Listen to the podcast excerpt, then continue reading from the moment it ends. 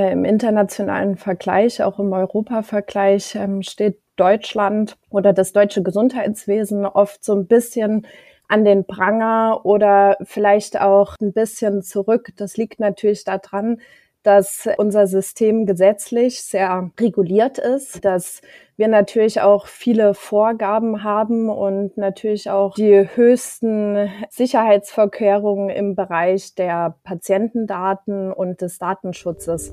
Willkommen bei eHealth Pioneers. Wir verschaffen digitalen Innovationen in der Gesundheitswirtschaft Gehör mit Andrea Buzzi. Alle sind dafür, die entsprechenden Gesetze sind verabschiedet. Und dennoch wird das Thema Digitalisierung im Gesundheitswesen seit dem Regierungswechsel wieder besonders kontrovers diskutiert.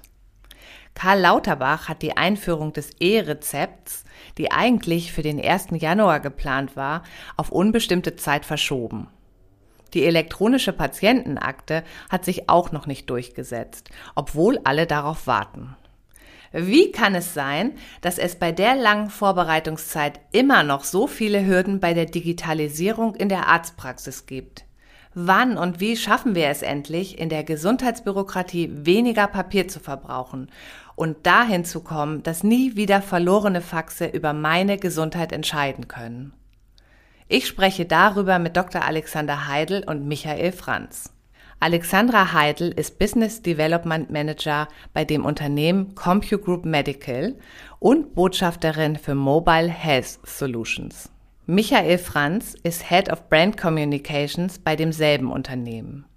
Die CompuGroup Medical, auch CGM genannt, ist ein deutsches Unternehmen und heute eine der führenden E-Health-Firmen weltweit mit knapp einer Milliarde Euro Umsatz und entwickelt Software für Arztpraxen und Kliniken. Herzlich willkommen, Alexandra und Michael. Ja, hallo Andrea. Hallo. Die Digitalisierung im Gesundheitswesen in Deutschland liegt völlig brach. Das ist natürlich nicht nur meine Meinung, sondern die von Hejo Krömer, dem Vorstandsvorsitzenden der Berliner Charité. Vielleicht habt ihr auch darüber gelesen. Wir auf unseren Social-Media-Kanälen haben da eine ziemlich enorme Resonanz drauf bekommen. Deswegen die Frage an euch. Hat er recht oder wie seht ihr das? Ja, ich meine, wie in der täglichen Beobachtung ähm, wird man wird man das äh, auch dann sagen können, wenn man noch nicht mal so in der Fachlichkeit ist, wie wir das das immer sind. Aber ich glaube, gerade wenn man sich ja seit Jahren damit beschäftigt, wie viele von uns tun, äh, wird man das an vielen Stellen bestätigen können. Also das das sagen ja auch viele viele Statistiken, viele Untersuchungen, Europa-Vergleiche sagen, wir sind im Grunde genommen da abgeschlagen im im Abstiegskampf sozusagen sagen, was digitale Transformation angeht. Wir haben im Branchenvergleich äh, immer die, äh, die rote Laterne irgendwo. Also, das ist, glaube ich, so ähnlich wie im Schulsystem, ne? Sind wir ja auch immer ganz schlecht. Das, das, ja, genau, was einen aber auch nicht beruhigt. nee, nee, vielleicht gibt es da auch eine Korrelation. Alexandra, ähm, du hast ja international studiert, äh, E-Health, wenn ich das richtig gesehen habe. Kannst du da vielleicht auch noch mal für uns so einen internationalen Kontext herstellen? Sind wir da wirklich so schlecht und sehen das die anderen von außen auch so? Ja, absolut. Also äh, im internationalen Vergleich, auch im Europa-Vergleich, ähm, steht Deutschland oder das deutsche Gesundheitswesen oft so ein bisschen an den Pranger oder vielleicht auch ähm, eben ein bisschen zurück. Das liegt natürlich daran, dass äh, unser System gesetzlich sehr reguliert ist, ähm, dass wir natürlich auch viele Vorgaben haben und natürlich auch ähm, ja die höchsten ähm, Sicherheitsvorkehrungen im Bereich der Patientendaten und des Datenschutzes. Nun kann man da immer gerne so ein bisschen argumentieren, ähm, ja, wie, wie wichtig ist der Datenschutz eigentlich? Ähm, Fakt ist, dass äh, für das deutsche Gesundheitssystem ähm, der Datenschutz äh, oder gerade der Schutz der Gesundheitsdaten der Patienten an höchster Stelle und an höchster Priorität steht. Und äh, das ist im Endeffekt ja auch gut so. Deshalb ist natürlich die Einführung von Digitalis Digitalisierungsstrategien und Digitalisierungsgesetzen in Deutschland oft langwierig gewesen. Aber ähm, wenn man auf unsere Projekte schaut, wie zum Beispiel auf die Projekte der digitalen Gesundheitsanwendung, dann sind das oft auch wirklich ähm, fundamental gut durchdachte Projekte, die ähm, im weltweiten Vergleich natürlich ähm, auch zukunftsweisende Projekte sind. Mhm. Und die werden ja auch kopiert, ne? Also unser DIGA äh, Konzept wird ja gerade von Frankreich kopiert, soweit ich das richtig weiß. Richtig. Aber das ist ein sehr gutes Stichwort, Alexandra. Eines der wichtigsten Digitalisierungsvorhaben in Deutschland sind ja die digitalen Gesundheitsanwendungen, die sogenannten DIGAs. Seit der Einführung vor knapp anderthalb Jahren, habe ich mal geschaut, wurden rund 39.000 DIGAs verschrieben. So, bei insgesamt rund 450 Millionen Rezeptausstellungen jährlich in Deutschland ist das natürlich noch sehr wenig. Wie kann man das bewerten? Ist das wirklich irgendwie peinlich wenig oder stehen wir da wirklich am Anfang und das ist äh, schon sehr beachtlich? Also das Gesetz ist ja gerade mal eineinhalb Jahre alt und ähm, egal in, in welchem Bereich wir schauen, äh, Innovation braucht natürlich auch ein bisschen Zeit. Nun sind Ärzte natürlich auch eine sehr konservative Berufsgruppe, aber ich würde sagen, nicht generell abgeneigt von technischen Neuerungen, sondern die Ärzte müssen oder möchten jetzt eben erstmal verstehen lernen, wie ist die Wirkung dieser digitalen Gesundheitsanwendung, ähm, was für Studienergebnisse gibt es, welcher Nutzen steht den Preisen natürlich auch gegenüber, so dass wir hier auch wirklich in der breiten Fläche genau an den, an den richtigen Stellen und für die richtigen Patienten natürlich auch diese Therapien anbieten kann. Es stimmt, äh, dass die Anzahl der Verordnungen vielleicht noch wenig ist, aber. Sind die hinter den Erwartungen zurückgeblieben? Ja, ich denke schon. Also man hatte sich natürlich deutlich mehr aufgrund der Patientenpotenziale versprochen, mhm. aber wir müssen auch auf ein ganz spezielles Jahr blicken, was zurückliegt, nämlich es war natürlich ein Jahr in der Corona-Pandemie mhm.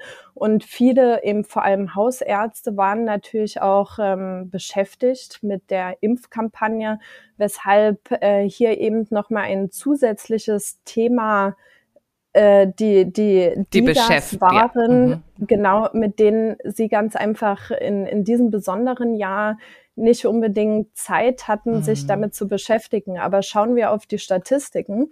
So haben äh, am Anfang des letzten Jahres wirklich nur zwei Prozent DIGA verordnet. Mhm. Und jetzt bis zum Ende des Jahres waren es auch 13 Prozent. Wow.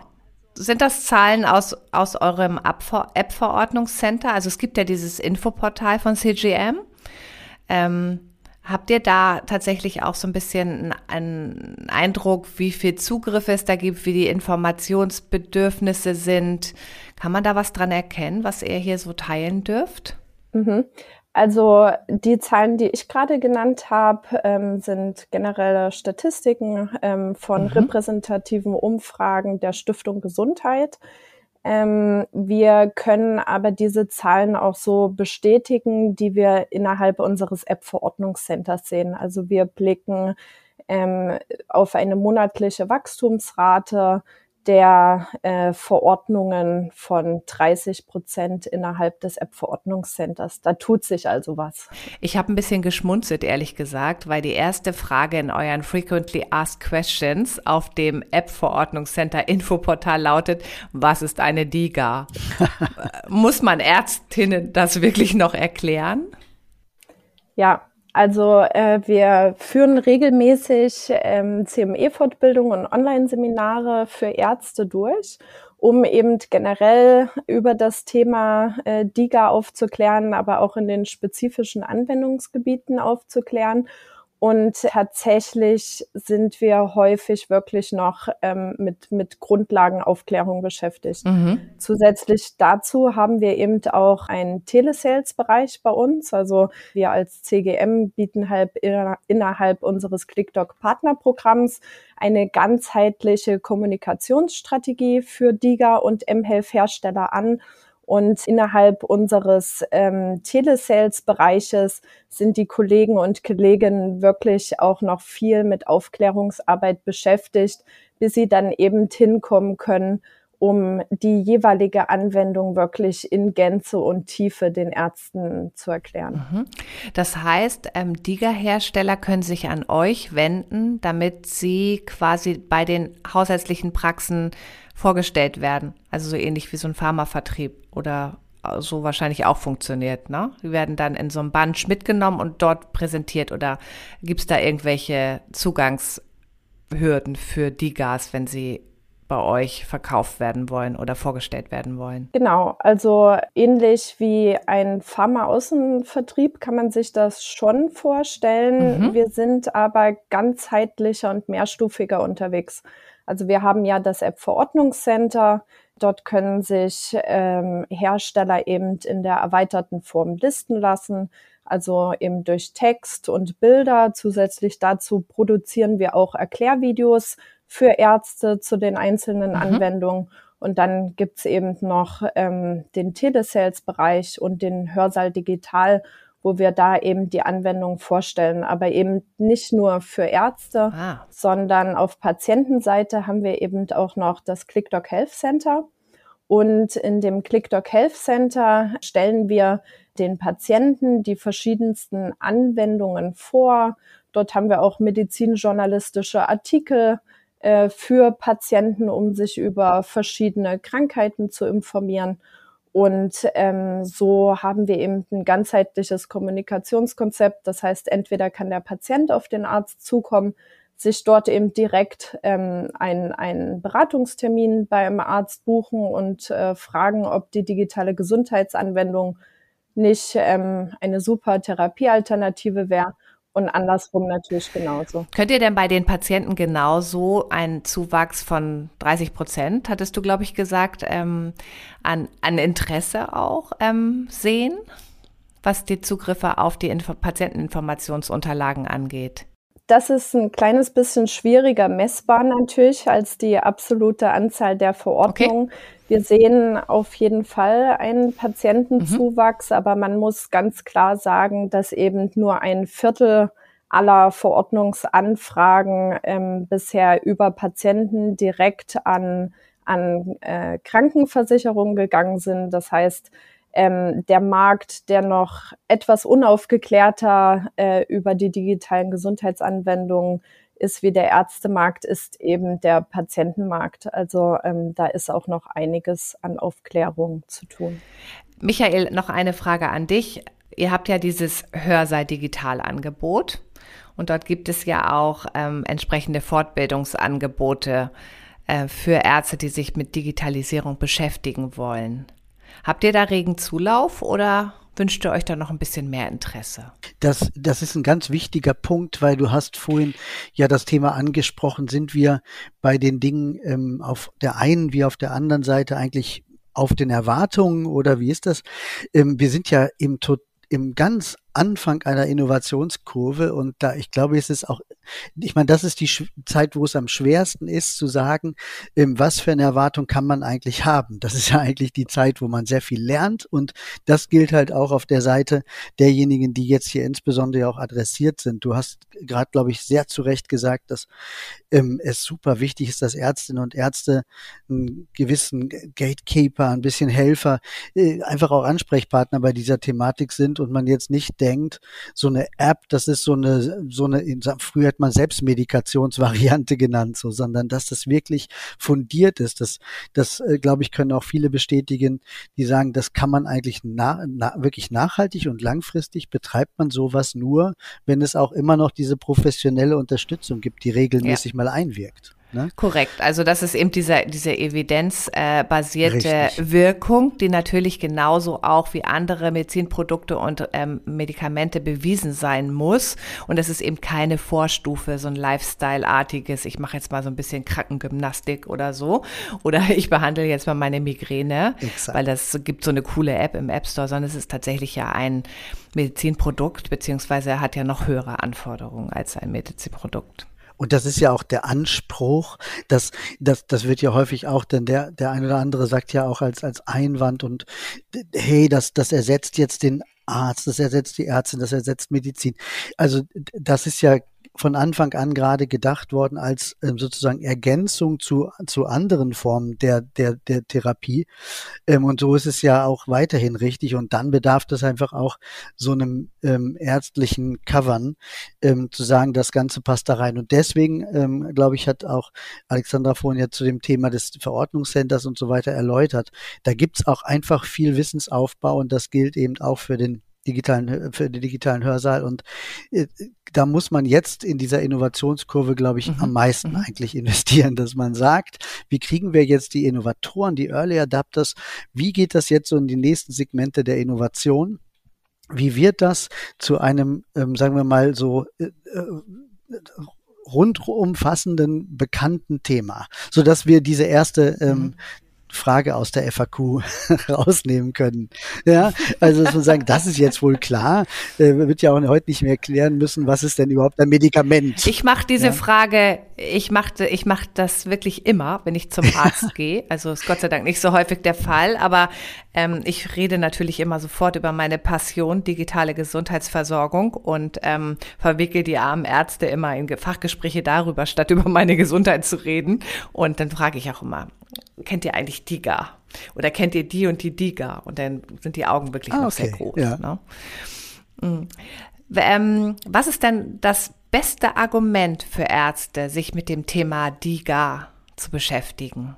Das Argument, was wir oft auch äh, unseren Ärzten gegenüber vorbringen, ist ganz einfach, ähm, dass die, die DIGAs auch ein Stück weit zur Patientenemanzipation beitragen. Das heißt, viele dieser Anwendungen haben eben Edukationsinhalte ähm, in, in ihrer Anwendung selbst und ein ähm, besser aufgeklärter Patient oder ein besser wissender Patient kann natürlich auch seine Symptomatiken und Krankheiten deutlich besser einschätzen. Und dann kommt das nächste wichtige äh, Argument und das ist die Adherenz. Also mhm. diese Anwendung. Die Therapietreue. Ne? Genau, ne? die also, Therapietreue. Richtig, äh, diese Anwendungen helfen eben dabei. Ähm, bleiben wir mal vielleicht bei einem ganz, ganz ähm, äh, simplen Beispiel. Wenn ich ähm, analoge Physiotherapie habe, dann ähm, sind diese Physiotherapiestunden ja oft begrenzt, ja. Und eigentlich dienen diese Physiotherapiestunden ja nur dem, dass der Physiotherapeut mir die verschiedenen Übungen zeigt. Aber den richtigen Effekt davon habe ich erst, wenn ich zu Hause übe. Ähm, jetzt äh, vielleicht frage ich euch, wer hat schon mal zu Hause geübt, als er Physiotherapie aufgeschrieben gekriegt hat? Die meisten sind da eben ein bisschen faul. Ich also, enthalte mich. Ja, genau. Ich auch. also inklusive mir, denn man vergisst das oft. Und das Tolle bei den Anwendungen ist ganz einfach, dass sie Technologien wie eben Gaming, also das Ganze verspielt zu gestalten und Nudging, also eben diese Erinnerung, ne, diese Aufforderung, diese Übungen wirklich eben zu Hause regelmäßig durchzuführen, ähm, verbessert eben deutlich die Therapietreue und äh, Studien zeigen eben auch schon, dass es eben einen positiven Effekt dann entsprechend jetzt bei Physiotherapie ist es auf das Schmerzlevel hat, aber so kann ich eben dieses Konzept auch für andere Anwendungen in anderen Bereichen anwenden. Da stimme ich dir total zu und ich würde noch gern ein drittes Argument hinzufügen. Ich glaube nämlich, dass es ähm, auch andere bestimmte Zielgruppen gibt, die einfach mit einer App oder einer DIGA ähm, besser erreicht werden können. Entweder weil sie nicht dort wohnen, wo eine Top-Betreuung auch in echt ist, also ähm, durch einen Arzt oder eine Fachkraft, oder weil sie einfach ein Leben führen, was überhaupt nicht vereinbar ist mit einem regelmäßigen Arztbesuch zum Beispiel. Also wenn man zum Beispiel an Psychotherapie oder ähnliches ja. denkt, finde ich auch immer noch ein, also ist für mich persönlich auch ein ganz wichtiges Argument, ähm, warum ich ähm, auch ähm, Digas nutzen würde. Und es gibt ja noch vielleicht den Aspekt, wenn ich das sagen darf, den, den so ein bisschen so ein verlängerter Arm. Ähm, also viele Ärztinnen und Ärzte sagen ja selbst auch, was für eine, was für eine Einwirkung kann ich eigentlich auf Patienten haben, wenn ich sie alle x mhm. Wochen sehe mhm. oder so. Und dann, dann vereinbart man was und äh, Alex hat gerade schon das Thema Adherenz genannt. Da kommt ja dazu, dass man sozusagen jetzt vielleicht sagen kann, jetzt gebe ich dir was mit, was während der Zeit, wo ich nicht da bin, ja sozusagen weitermacht. Es, es, muss ja auch frustrierend sein, ne? Also für Ärzte muss ich, denke ich, manchmal auch, man, die wissen ganz genau, ein Ohr rein, anderes wieder raus. Ähm, obwohl man total doll motiviert ist, äh, das vielleicht auch in der Sekunde dann weiterzumachen, aber das ist ja ganz schnell vorbei. Ne?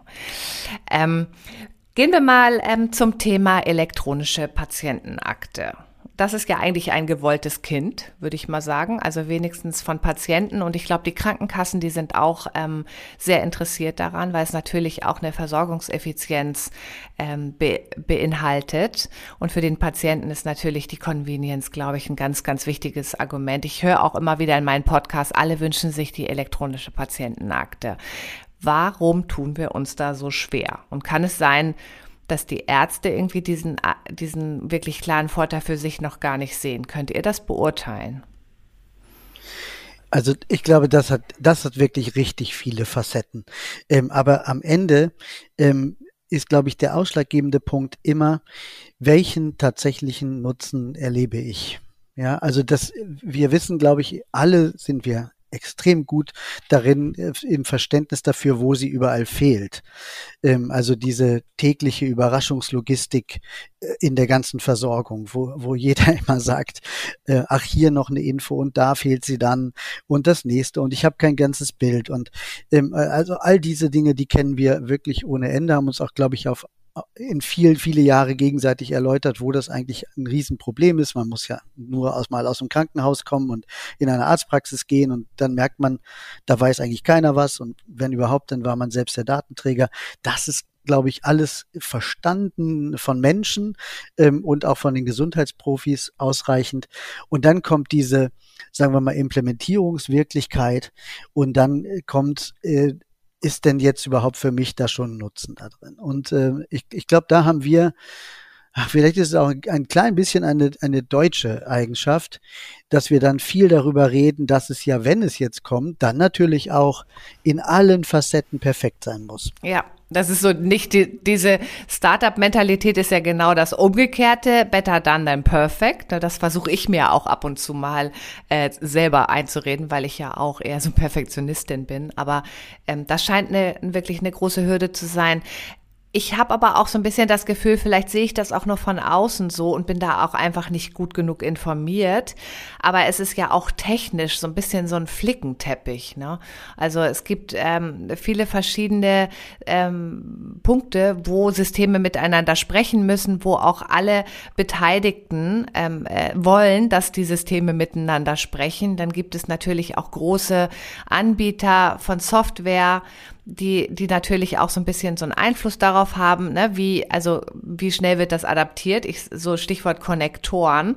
Ähm, muss das eigentlich alles so kompliziert oder müssen wir das einfach alles mal platt machen und ein neues System erdenken oder sind wir da eigentlich schon auf dem richtigen Weg? Ich meine, da sind wir schon eigentlich auf dem richtigen Weg, wobei wir das vielleicht nicht immer so alles äh, so, so ganz richtig machen. Ich, ich glaube, wenn wir jetzt zum Beispiel den, den ganzen äh, Anfang der elektronischen Patientenakte und dieses jahrelange Hickhack über, über äh, technische Details oder sowas da sieht, das ist ja alles verlorene Zeit, aber gut, ist auch Vergangenheit. Das ist ja auch schon ja. wieder kalter Kaffee von das gestern ist, in der Technologiebranche. Das, ne? also. Und deswegen, genau, da muss man eben auch agil sein und vielleicht sich auch fokussieren, gerade also wenn, wenn man von Gesetzgeberseite guckt oder sowas, worauf muss man sich eigentlich fokussieren? Aus unserer Sicht sollte man vereinbaren, was man als einzelner Hersteller nicht vereinbaren kann. Also das Übergeordnete. Mhm. Diese Interoperabilität, also genau dieses, was soll eigentlich von wem geliefert werden? Was ist die Vorgabe für so etwas? Datenschutz, Datensicherheitsthemen, solche Rahmenthemen halt. Mhm. was man nicht liefern muss, da, da, da sind wir glaube ich, relativ äh, klar mit allen ähm, was man nicht liefern muss, ist äh, die technische Innovation, die Technologie und so. Das können Unternehmen sehr gut. Ähm, mhm. Was man vereinbaren muss, ist Interoperabilität, Datenschutz, solche Dinge und vielleicht auch ein paar Prozesse, wie man dann eben miteinander tatsächlich wann arbeitet. Wo stehen wir denn da in diesem Konsens? Also ich habe so ein bisschen das Gefühl, die Krankenkassen gehen jetzt ihren eigenen Weg. Ne? Also die wollen das jetzt einfach und wir entwickeln eigene Lösungen. Der Herr Lauterbach hat ja gerade auch ein bisschen andere Sachen zu tun. Wie ist denn da, wo ist denn da der Anfang, um dieses ganze Knäuel zu entwirren und da wirklich auch schnell zu einer flächendeckenden Lösung zu kommen? Was, was würden Sie machen, wenn Sie das entscheiden dürften? Ja, ich, ich würde beide. also wenn es wenn's äh, da um die Geschwindigkeit geht, ähm, ich glaube, das jetzt wären alle richtig beraten zu sagen, wir legen jetzt jedem die seine Aufgaben so in die in die in die Hand. Ähm, mhm. Was kann eigentlich wer am besten? Der Abwehrspieler sollte jetzt nicht versuchen, Tore zu schießen und andersrum, sondern wir, wir sagen, derjenige, der die Industrie kann die Innovation machen, kann da, äh, auf dieser elektronischen Patientenakte das tun, was für die jeweiligen Kunden, also die Gesundheitsprofis, Ärztinnen, Ärzte, das ist, was wirklich hilft. Ähm, die Use Cases aussuchen und sagen, so was hilft jetzt eigentlich. Das der, der Gesetzgeber oder die eingesetzten Stellen sagen, gut, und dabei müsst ihr euch auf folgende Interoperabilität äh, einigen und das sind die Datenschutzvorgaben, da geht ihr mhm. drüber, da geht ihr nicht drüber. Ähm, das wäre, glaube ich, der große, der, der große ähm, ähm Katalysator für dieses Thema jetzt. Ne? Und man muss aus meiner Sicht auch tatsächlich mal äh, sagen, wie wir es jetzt beispielsweise in den Krankenhäusern, finde ich, super positiv erstmal vom Grundgedanken erlebt haben, ähm, einfach auch eine Digitalisierungsoffensive mal unter, mal auch, auch finanzieren und sagen jetzt, so, subventionieren. Richtig ja? subventionieren, mhm. genau. Den Anfang machen Krankenhaus Zukunftsgesetz, was ähnliches, glaube ich, sehr sinnvoll wäre, auch im ambulanten Bereich bei niedergelassenen Ärzten und Ärzten zu sagen, wir wissen alle, wir werden davon profitieren und deswegen sind wir jetzt am Anfang auch in Situationen und werden das pushen und werden euch dafür auch einfach belohnen, dass, dass das jetzt schnell geht. Das sollte man, glaube ich, schon echt in Erwägung ziehen. ich glaube, aber, wird auch aber nicht, nicht bestrafen. Ne? Also es war ja auch schon so ein bisschen in der Diskussion, ob man einfach diejenigen, die nicht mitmachen, bestraft. Ja, ich, ich das, das ist ja eigentlich immer ein ganz, finde ich auch einen ganz schwierigen Punkt. Also in, zu sagen, das musst du jetzt machen, weil sonst hast du einen Nachteil. Äh, also wo, wo steckt denn da die Motivation? ja, die Sache ist an sich gut. Ähm, Hat was Diktatorisches. Ja, und dann, und dann gibt auch Druck, gibt Gegendruck und so. Also das sind so Sachen, das, das ist von der Strategie her schwierig, vor allen Dingen, wenn es sich um ein Thema handelt, was eigentlich äh, Konsens ist, dass das gut ist. Ähm, und wenn es gut gemacht ist, auch, auch zum Einsatz kommt. Wenn man dann noch sagt, wir wissen, dass es am Anfang Investitionen gibt, das wurde ja auch durchaus in, den, in der Telematikinfrastruktur so gemacht, das ist ja jetzt äh, mhm. äh, durchaus, und, äh, das ist ja finanziert. Auch die Krank das Krankenhauszukunftsgesetz sagt jetzt, investier in die treibenden Themen, äh, ver verändert den Digitalisierungsgrad des Hauses positiv, dann wird das auch, das haben ja viele Häuser in der Vergangenheit gesagt, ich kann es mir einfach nicht leisten, wo soll ich es denn hernehmen? Ich zahle, ich habe ja schon rote Zahlen. Das muss man, glaube ich, schon mal sehr aktiv jetzt angehen. Und dann wäre dann natürlich, vielleicht ähnlich wie in den USA, ähm, dann auch nach der x-ten Phase und der unterstützenden und finanziell unterstützenden Phase nicht mitmacht. Da muss man dann überlegen, ist das nicht langsam auch dann gefährlich in der Versorgung? Ja, weil man dann ja vielleicht auch einfach an fehlenden Daten stirbt und das wäre ja immer falsch. Ich habe ja so ein ja. bisschen rumgestöbert auf eurer Website und auch mir so ein paar Artikel durchgelesen und da wird ja auch von ähm, davon gesprochen, dass wir immer älter werden, dass wir natürlich weiterhin eine gute Gesundheitsversorgung ähm, uns auch wünschen. Und ähm, das ist aber alles ja so dieser demografische Wandel, das ist alles so ein bisschen in ferner Zukunft. Ist das vielleicht auch einfach noch nicht dringlich genug? Weil wir wissen ja schon, dass Digitalisierung auch Versorgungseffizienzen schafft. Und das müssen wir ja eigentlich machen, wenn wir unser solidarisches Gesundheitssystem weiter finanzieren möchten. Hat da noch keiner so richtig das Einsehen, dass wir da jetzt wirklich mal die Weichen stellen müssen? Hm, du sprichst eigentlich das Thema Geduld mhm. an. Ne? ähm, mein ja, also Lieblingsthema. Also, da lachen jetzt alle bestimmt, die, die mich besser kennen. Ja, aber tatsächlich, das, das ist ja schon fast verrückt. Man, man kann es ja fast nur so erklären, dass man sagt, das, das wird immer noch irgendwie improvisiert und es funktioniert dann doch irgendwie. Ähm, jeder ähm, muss es vielleicht Mensch, noch ein bisschen also, dringender sein, muss es schon so richtig Probleme ja, geben ist, immer, wenn man gesund ist, dann äh, vielleicht nicht. Wenn, wenn das System ist noch gesund ist, ne, kann man ja auch übertragen. Ja, richtig, wenn das System noch gesund ist, wenn es irgendwie noch geht. Ähm, aber ich meine, da würde ich jetzt schon sagen, hat das Brennglas-Pandemie jetzt schon einiges aufgedeckt. Auch so äh, in der breiten Diskussion, dass man sagt, das kann doch nicht wirklich nicht wahr sein, äh, wie man, äh, wie viel und was man tun muss, um flächendeckende Impftermine ja. zu organisieren, um, um, um einfach äh, Infektionsketten rückzuverfolgen, ähm, tatsächlich irgendwie Da auf, haben auf, ja auch, by the way, viele Startups echt äh, Schützenhilfe geleistet für ähm, staatliche Institutionen und ihre Anwendung zur Verfügung gestellt, um zum Beispiel so Symptomtracker für Gesundheitsämter auch ähm, zu managen und so. Da gibt's ja ganz viele sehr positive Beispiele. Aber du sprichst natürlich auch das Thema Pandemie, Corona an. Ähm, da komme ich dann zu meinem Thema Telemedizin. Ich habe mal geschaut, allein im ersten Halbjahr 2021 sind 2,3 Millionen telemedizinische Sprechstunden abgehalten worden. Was denkt ihr vielleicht, Alexandra, du, ähm, ist das ein nachhaltiges Wachstum? Ja, ich denke schon. Also, dass, ähm, wie Michael gerade schon so schön gesagt hat, das Brennglas-Pandemie hat uns ganz einfach aufgezeigt, wie dringlich und wie wichtig ähm, die Digitalisierung ist. Ähm, Ihr habt vorhin die Effekte des demografischen Wandels angesprochen. Natürlich haben wir eben auch schon einen Ärztemangel, gerade im ländlichen Raum. Dieser spitzt sich immer weiter zu, weil natürlich ja jetzt auch ähm, viele niedergelassenen Ärzte gerade im ländlichen Raum äh, zur Babyboomer-Generation gehören. Und mhm. ähm, diese wird dann natürlich äh, nach und nach auch in Rente gehen. Und ich denke, dass die Pandemie uns wirklich die Chance gegeben hat, zu erkennen, wie wichtig diese Digitalisierungsschritte jetzt und nicht morgen sind. Das heißt, ähm, ist es ein nachhaltiges Wachstum im Sinne von, wir können diese Zahlen monatlich weiter so pro prognostizieren? Sicherlich nicht. Also ähm, es wird bestimmt immer den einen oder anderen geben, der äh, von der Videosprechstunde nichts hält. Aber ich glaube, es hat vielen ähm, Ärzten die Chance gegeben, sich mit dem Thema ganz einfach auch mal intensiver zu beschäftigen und hier auch wirklich den Nutzen und die Dringlichkeit ähm, dieses, dieses Tools äh, zu erkennen. Und mhm. ich denke, ähm, dass das eine Entwicklung ist, äh, die wir in, in, die in Deutschland äh, nicht mehr zurückgehen wird. Also wir werden Telemedizin zukünftig als festen Bestandteil der Therapie und auch der Behandlung sehen. Mhm. Es gibt natürlich kein Produkt, was ihr als CGM nicht auch auf eurer Plattform habt. Also ihr habt ClickDoc. Ähm, ist das richtig, dass das euer, eure Plattform für Telemedizin ist? Ja, es ist vielleicht ein bisschen mehr äh, definiert als, als die Schnittstelle zwischen den Gesundheitsprofis und den Menschen. Ja, das ist so breit. Also du, du, du hast diesen, diesen Videosprechstundenteil, du hast Online-Termine, du hast das Thema DIGA. Also das ist schon so breit, ne? Ja. Genau. Aber da können wir vielleicht Alexandra noch mal sagen, ähm, die Zahlen, die ich jetzt vorgelesen habe, seht ihr das bei eurer Plattform auch? Also gibt es da auch wirklich so ein nachhaltiges äh, Wachstum, äh, was die Nachfrage von Telemedizin äh, Möglichkeiten für eure Ärzte, die mit eurem System arbeiten, angeht? Genau, also grundsätzlich sehen wir diese Wachstumsraten auch.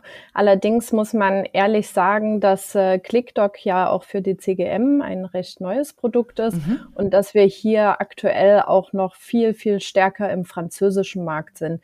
Wir sehen aber diese Wachstumszahlen äh, für ClickDoc Deutschland auch und ähm, wie Michael gerade schon gesagt hat, ClickDoc ist viel mehr wie nur Telemedizin. Ähm, das ist wirklich ein Patientengesundheitsmanagementsystem. Auch zukünftig werden wir natürlich äh, hier auch ähm, mit dem E-Rezept nochmal deutlich mehr Leistungen auch für die Patienten anbieten können. Ähm, wir haben, wie ich eingangs schon gesagt habe, auch medizinjournalistische Artikel hier.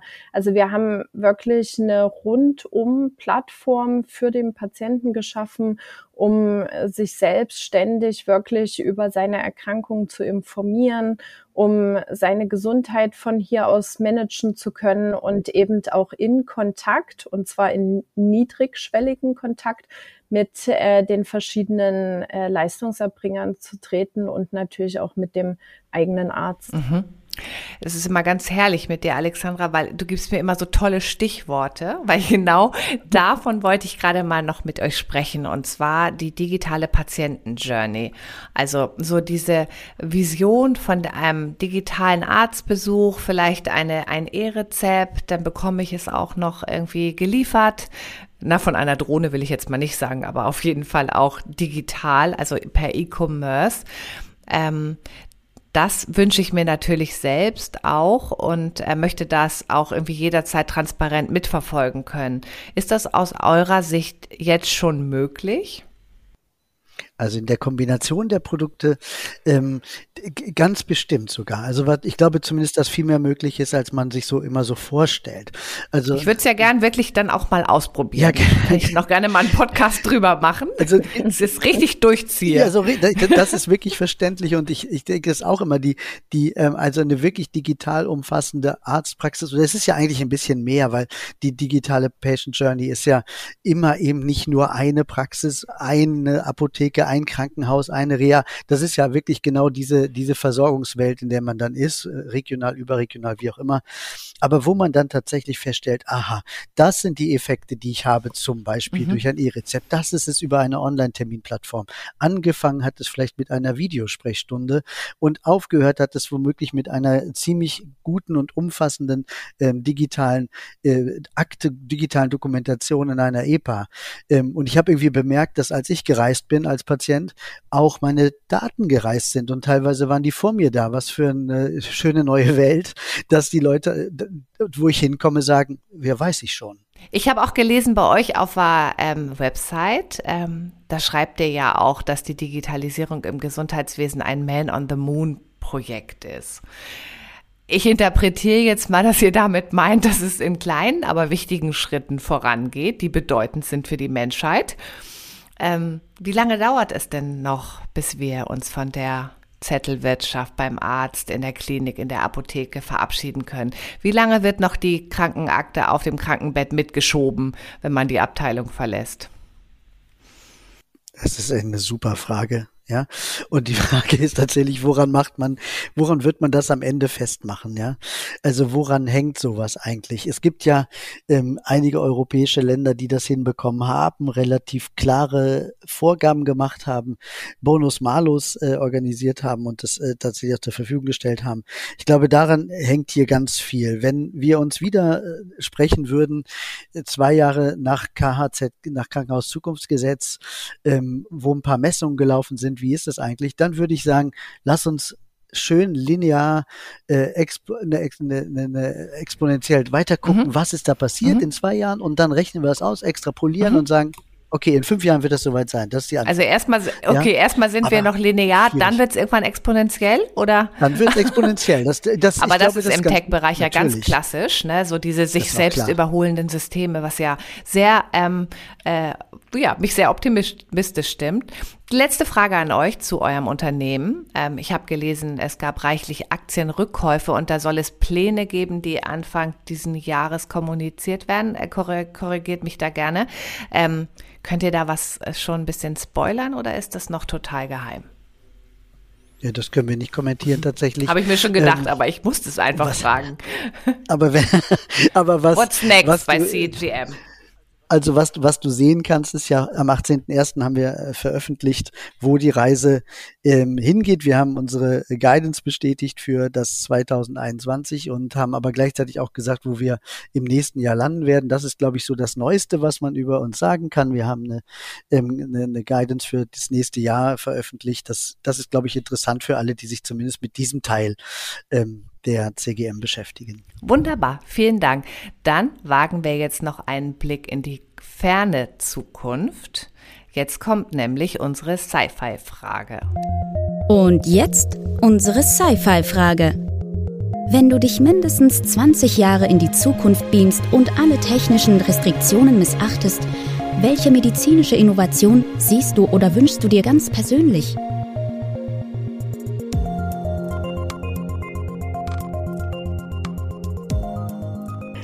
Ich denke, dass äh, vielleicht ein bisschen abstrakter gesprochen, äh, der Patient wirklich im absoluten Mittelpunkt seiner eigenen Therapie stehen kann. Das heißt, äh, den Arzt wird es natürlich weiterhin geben, aber er wird viel, viel koordinativere ähm, Aufgaben äh, übernehmen und ähm, muss vielleicht nicht mehr über jedes einzelne Röntgenbild schauen. Also für mich ähm, würde ich ein, eine DIGA vielleicht sehen, die alle Indikationen abdecken kann und jede meine Gesundheitsparameter automatisch misst und immer dann, wenn ich vielleicht ähm, ein bisschen zu wenig Sauerstoff im Blut habe oder mir einer der anderen wichtigen Parameter fehlt, ähm, dass sie mir dann eben im Blut äh, vielleicht das zuführen kann, was ich in dem Moment brauche. ich glaube, dass die, die Technik uns so viele tolle äh, Innovationen noch äh, zur Verfügung stellen wird in der Zukunft, so dass wir wirklich jederzeit Gesundheitsparameter messen können und diese aber eben auch automatisch in Echtzeit ausgewertet werden und dann selbstentscheidend äh, uns das zuführen, was wir gerade am dringendsten brauchen. Sehr schön. Michael, hast du auch eine Vision einer medizinischen Innovation? Ja, ich, ich hoffe, ich komme ähm, für diese Vision nicht, nicht in Behandlung. Also die, die tatsächlich, ich glaube an eine, eine ganz verrückte, aber sehr, sehr gute Sache. Ich glaube daran, dass wir wahnsinnig personalisierte Medizin bekommen werden. Also so richtig im Sinne von personalisiert, sehr, sehr individuell, einzigartig. Ähm, ich, schließe das mal so aus solchen Dingen wie den Dingen, die jetzt BioNTech gelingen oder anderen, die mRNA-Dinge tun, die Geißel der Menschheit, auch Krebs, äh, auf diese Weise mehr und mehr individuell bekämpfen. Ähm, und ich glaube daran, dass wenn wir aus unseren Digital Health Brillen gucken, dafür das, was man so digitalen Avatar oder digitalen Zwilling nennt, dass es den tatsächlich in 20 Jahren geben wird und der super viel ermöglicht, was virtuelle Medizin bedeutet. Da sind wir dann schon hinter Telemedizin aus meiner Sicht. Und aufgrund der Exponentialität, die du auch vorhin angesprochen hast, denke ich, ist das absolut möglich, dass dieses Ding jetzt einfach sehr viel schneller geht, als man das vielleicht so linear denken würde. Ja. Wunderbar. Ich glaube, es gibt ja sogar schon so ein Unternehmen, das heißt, glaube ich, sogar Twins, ähm, was ähm, quasi genetische Zwillinge von einem selbst produziert, wo dann tatsächlich Medikationen ausprobiert werden können, wie man auf Diabetes-Therapien reagiert. Und das erlaubt ja dann diese unglaubliche Personalisierung. Ja, ja, und man kann natürlich auch forschen, ja, ohne dass man dabei Menschenleben äh, gefährdet. Äh, ganz wunderbar, ähm, ganz herzlichen Dank für dieses sehr optimistische und sehr ähm, unterhaltsame Gespräch mit euch beiden. Ich habe so mitgenommen, die Pandemie hat wie ein Brennglas gewirkt oder auch wie ein Katalysator für die Digitalisierung in der Gesundheitswirtschaft. Und du hast es gerade noch mal sehr schön gesagt, Michael. Wir sind am Anfang einer sehr vielversprechenden Innovations Entwicklung im Gesundheitsbereich. Und wenn wir darauf mal die Muster der Tech-Entwicklung sehen, können wir sehr, sehr schnell auch sehr optimistisch hoffen, dass wir, dass Technologie unser Leben besser macht, äh, die Gesundheitsversorgung verbessert und auch zu solchen Dingen wie individuelle Medizin, personalisierte Medizin führt und uns vielleicht gar nicht mehr krank werden lässt. Vielen Dank, Alexandra Heidel und Michael Franz. Sehr gerne. Dankeschön, Andrea. Dankeschön. Übrigens, dieser Podcast ist eine Produktion von The Medical Network. Wir verschaffen digitalen Innovationen in der Gesundheitswirtschaft Gehör. Willst du das auch? Dann freuen wir uns über Likes, Shares und eine Bewertung bei iTunes. Noch mehr spannende Folgen findest du auf unserer Website www.themedicalnetwork.de.